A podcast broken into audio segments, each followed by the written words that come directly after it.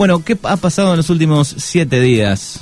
Bueno, eh, les traigo primero algo de Bolivia, porque eh, el 9 de octubre, es decir, la semana pasada, hicieron 53 años del 9 de octubre de 1967, que fue cuando eh, el Che Guevara fue ejecutado por el ejército boliviano y en colaboración con la CIA norteamericana eh, en ese país, en Bolivia. Eh, que bueno, quizá todos ya conozcan, pero bueno, terminar con la vida del Che era un plan bastante imperioso para Estados Unidos porque no podían permitirse en ese momento eh, una infiltración comunista eh, en América o en todo caso, bueno, no podían permitirse que el foco de la revolución cubana se propagara. Eh, el cheque tenía 39 años, era muy jovencito, eh, estuvo detenido en una escuela rural de la, de la Higuera en Bolivia eh, y bueno, y en ese lugar eh, fue ejecutado unos días eh, más tarde por el sargento boliviano Mario Terán.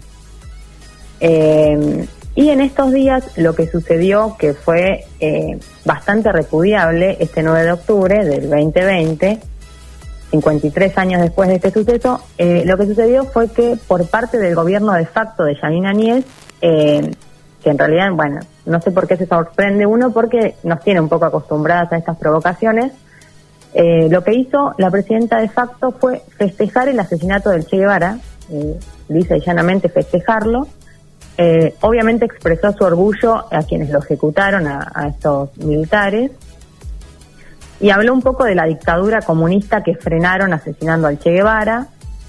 Eh, y en ese mismo acto que, que está el discurso de Añez, está el discurso del ministro de, de Defensa, que por ahí eh, en las noticias pasó un poco más desapercibido, pero me parece que fue gravísimo lo que dijo. Eh, este señor, eh, bueno, arranca su discurso, dice un par de cosas, y en una parte de este discurso dice que eh, cualquier extranjero, arranca diciendo cualquier extranjero y inmediatamente eh, hace foco en cubanos, venezolanos y argentinos. Dice, cualquiera de estos extranjeros, cubanos, venezolanos eh, o argentinos que vengan a causar problemas van a encontrar la muerte en Bolivia. Eso dijo el ministro de Defensa eh, del gabinete de Janine Añez, el gobierno de facto, que bueno, una provocación total eh, a esto, a Cuba, a, nuestro país y a Venezuela, y, totalmente grave lo que dijo. Eh, y muestra un poco cómo está Bolivia este año, ¿no? Exactamente. Eh, ya primero, este, no sé, es desagradable festejar la ejecución de alguien, ¿no? O sea, de, del pensamiento que sea y del momento Totalmente. de la historia que sea.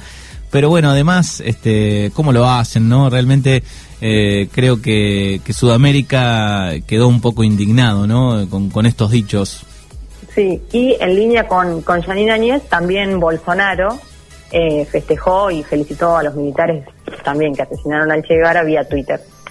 Eh, bueno, muestra cómo no, con Evo Morales eh, el Ministerio de Cultura imprimía cuadernos del Che un poco para eh, reivindicar su figura, más allá de que está claro, ¿no? La posición de un gobierno y de otro. Uh -huh. pero bueno, condecorar a los verdugos del Che Guevara me parece un montón. un hecho, bueno, muy grave que muestra lo que está sucediendo, como vos decís, en América Latina, eh, y también eh, un mensaje, bueno, muy mafioso eh, por parte del ministro de Defensa y lo que está sucediendo junto con esto y las demás cosas que suceden en Bolivia tienen que ver un poco también con ciertos manotazos de ahogado, podría decirse, del, de, del gobierno de facto, porque bueno, se acercan las elecciones y el movimiento al socialismo, el partido, si se quiere, de Evo Morales, pero que va a, se presenta a elecciones con el candidato Luis Arce, es el que encabeza todas las encuestas. Eh, entonces, bueno, hay ahí eh, una puja por eh, que no llegue al poder el MAS.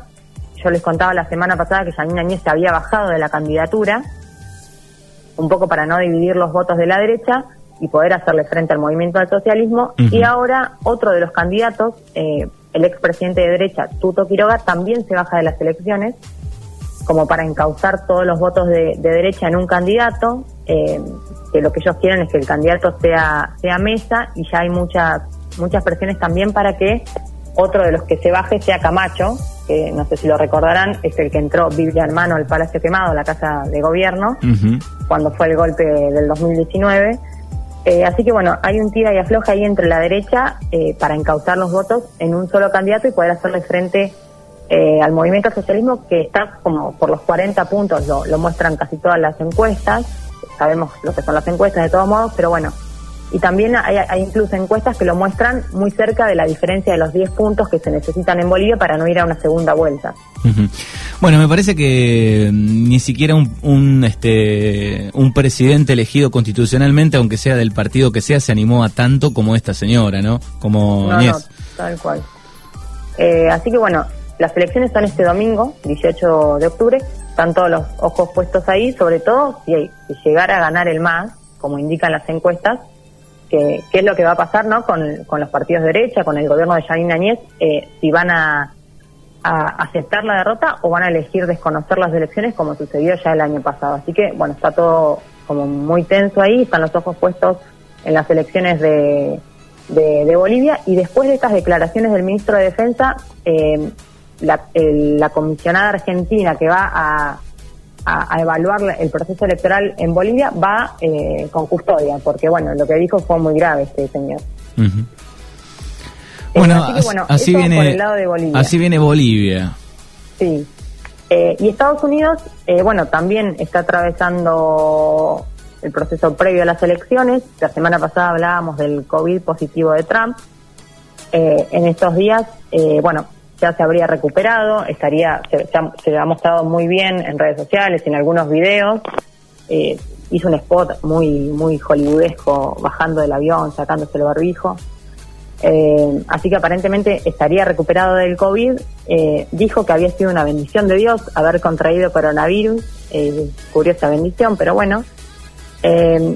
Y en medio de todo esto se conoció una noticia bastante preocupante eh, para el escenario general de los Estados Unidos, un poquito más allá de la elección también, eh, y tiene que ver con que el FBI desbarató un grupo armado de extrema derecha cuyos simpatizantes, y quizás eso no, lo, no los sorprenda, simpatizan con el presidente de los Estados Unidos, con Donald Trump.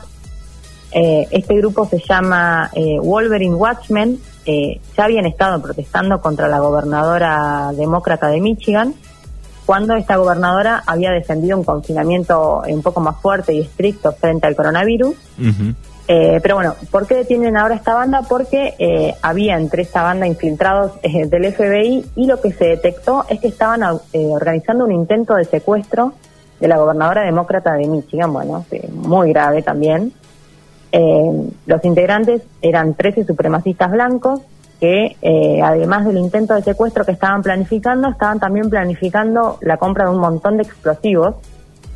Eh, vaya uno a saber para qué. Ahora, ¿para vos me estás contando una noticia real de hace un par de días o es una película de Hollywood de Estados Unidos? viste, parece una película, pero bueno, es, es, real. Aparte hay una foto donde están estos supremacistas blancos, todos, bueno, todos con armas, obviamente, defienden a rajatabla el uso el uso de armas para, para defensa. Eh, es, muy hollywoodesco todo.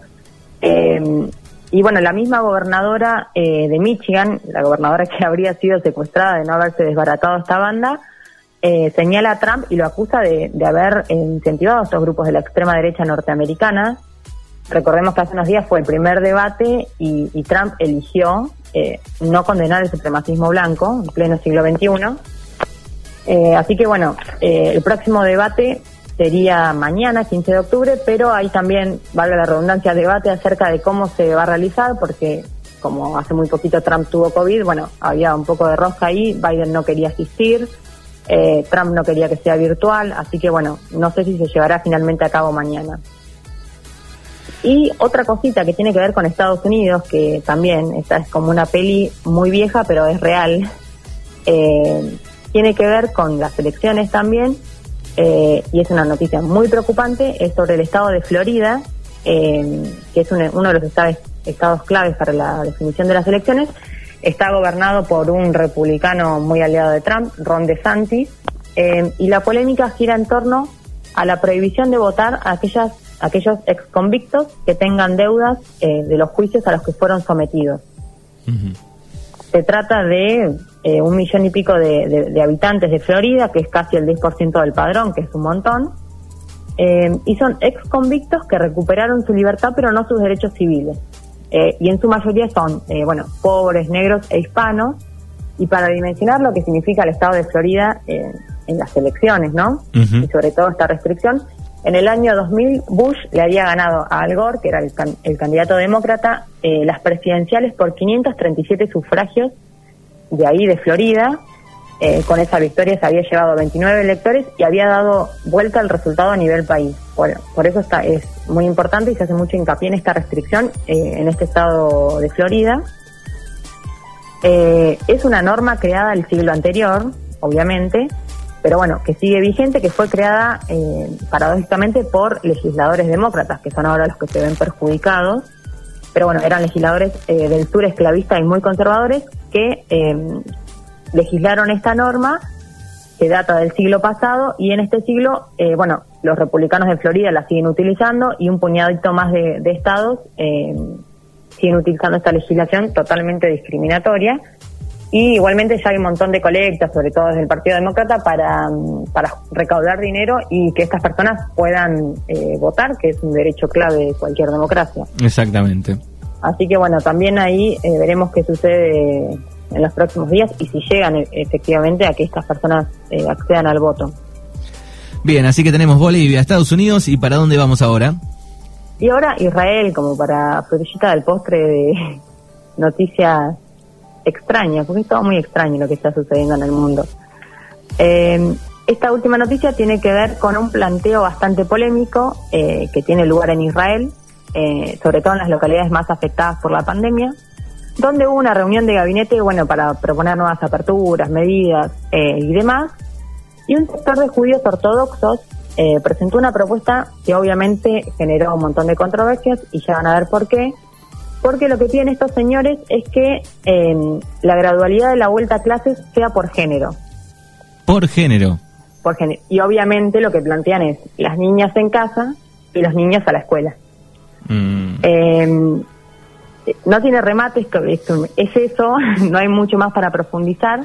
Eh, tiene que ver también esta propuesta eh, con, que los barrios y localidades, eh, bueno, ultra ortodoxas de, Israel son las más afectadas por el virus, porque, bueno, los respetos de, el respeto a, las medidas de restricción son bastante light por parte de sus, de sus habitantes, sobre todo en lo que tiene que ver con festividades religiosas, casamientos, funerales, que son evidentemente muy importantes para esta comunidad, pero que bueno, igualmente siguen asistiendo un montón de personas en medio de la de, la pandemia.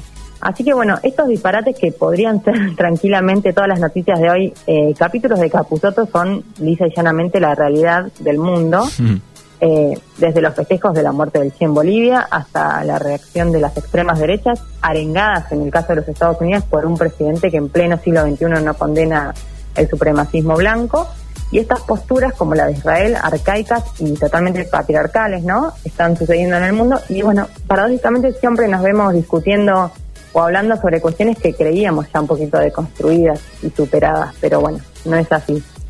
Lo que pasa que, bueno, a veces la región avanza un poco, ¿no? Y vemos a algunos países eh, de aquel lado que están muy atrasados.